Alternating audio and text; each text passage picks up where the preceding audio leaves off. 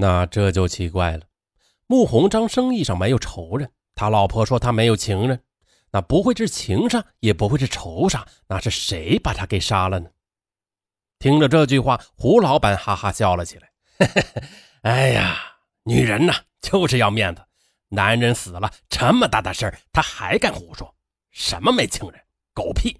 我们这行经常的在娱乐场所混，身边是美女如云，哪个没有情人？穆鸿章在外面的女人可多了去了，我还知道他在拉布海边上有个三层的别墅呢。他老婆别说他自己不知道，这个别墅是干嘛的？还不是养女人的。就我知道的，穆鸿章就养过好几个情人了，有坐台的小姐，还有风骚的老板娘。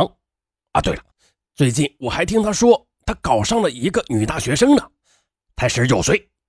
民警说道：“他的老婆呢，刚才一口咬定他没有情人的。”最多也是逢场作戏而已，逢场作戏。我看穆鸿章和他老婆才是逢场作戏呢。穆鸿章和我们几个老板呐，经常去天上人间娱乐城找小姐。那个娱乐城距离他老婆上班的小学，步行也就十分钟。他老婆能不知道吗？嗯，你要说穆鸿章是怎么死的，我看十有八九就是搞女人搞出事的。说不定就是女人下的手呢，谋财害命。哎，那些出来卖的小姐都是走江湖的，和黑道也有瓜葛，什么事都能做出来。那这件事真的就是胡老板说的这样吗？那不管是不是，先查了再说。二十三日，也就是发现碎尸的第二天，警方对穆鸿章的情人以及通讯情况进行了调查，很快的便有了重大的收获。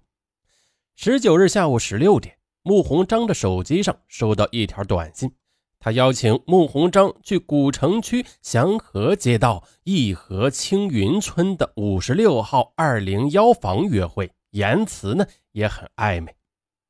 短信是用一张不记名的幺五九神州行卡发的，无法追查来源。但是呢，警方还是用尽全力的追查了。发现卡是在丽江一个小店里卖出的，店主表示他们是搞批发的，每天要出售几百张卡，实在是记不得是谁买的了。根据查询记录，发现呢卡是用一个身份证购买的，地址是丽江金龙东路。丽江只有一个金龙路，从来就没有听说过还有金龙东路的，显然身份证是假的。虽然呀。不知道谁买的，但呢，好在短信本身也是有价值的。根据短信的口吻来看，这个女人和穆鸿章是非常亲密的。民警立即走访这户民居。青云村距离丽江市政府只有几百米，这种地方能杀人吗？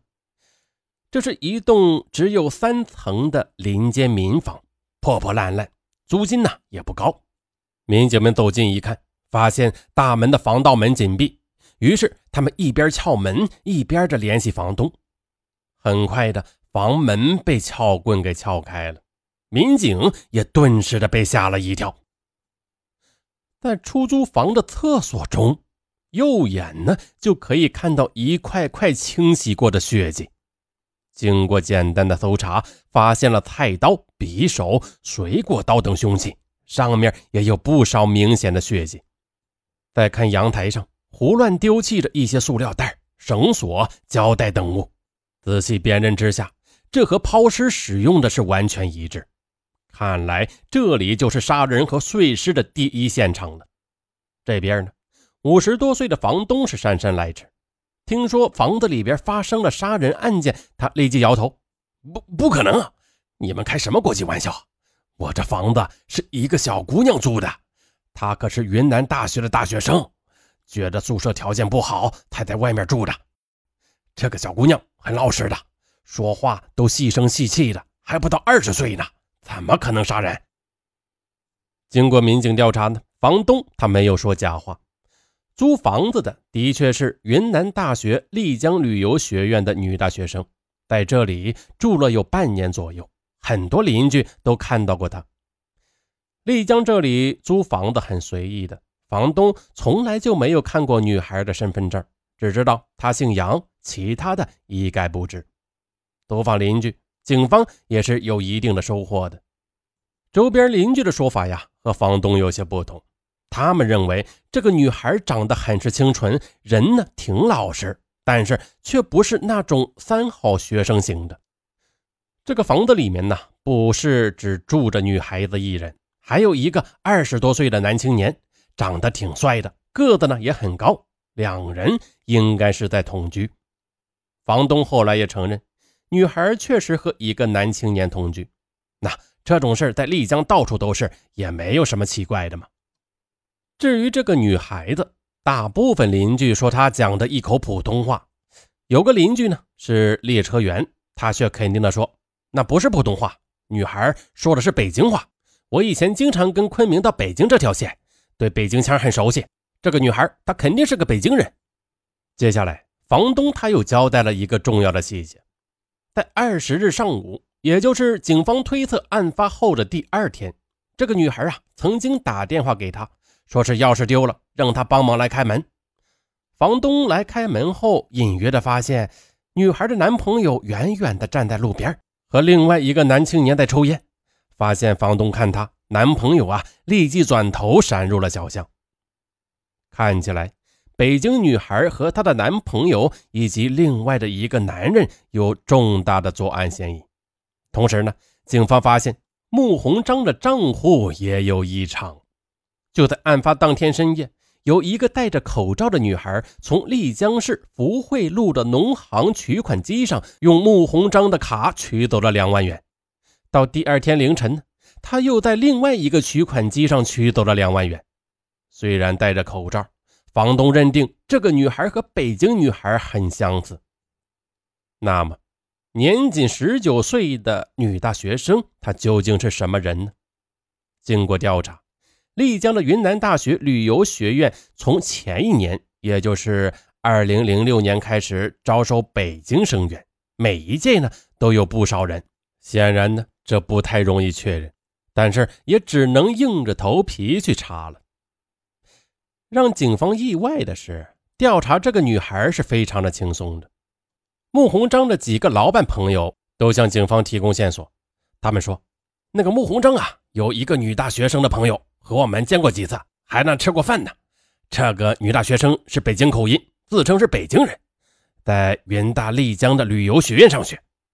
那个穆鸿章呢，曾经还给我们吹过，女孩很清纯，是良家女孩，也被他三下五除二就搞定了。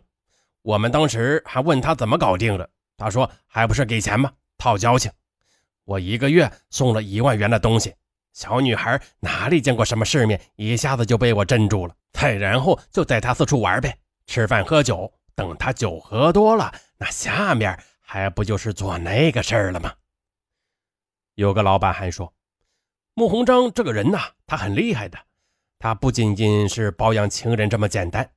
你也知道，我们要跟官员打交道，经常带着他们四处玩。不过丽江这些小姐档次不高。官员们都玩腻了。后来听说这个穆鸿章让这个女大学生带着他的几个女同学陪着官员们吃过饭。那你看穆鸿章有没有本事？这种点子他都想得到。呃，也是，毕竟人家上过大学嘛，不是我们这些土财主可以相比的。呃，这个女孩子以前在天上人间夜总会当过陪唱的，穆鸿章就是在这里发现她的。根据老板们拆台的这些线索，那警方立即赶赴天上人间夜总会。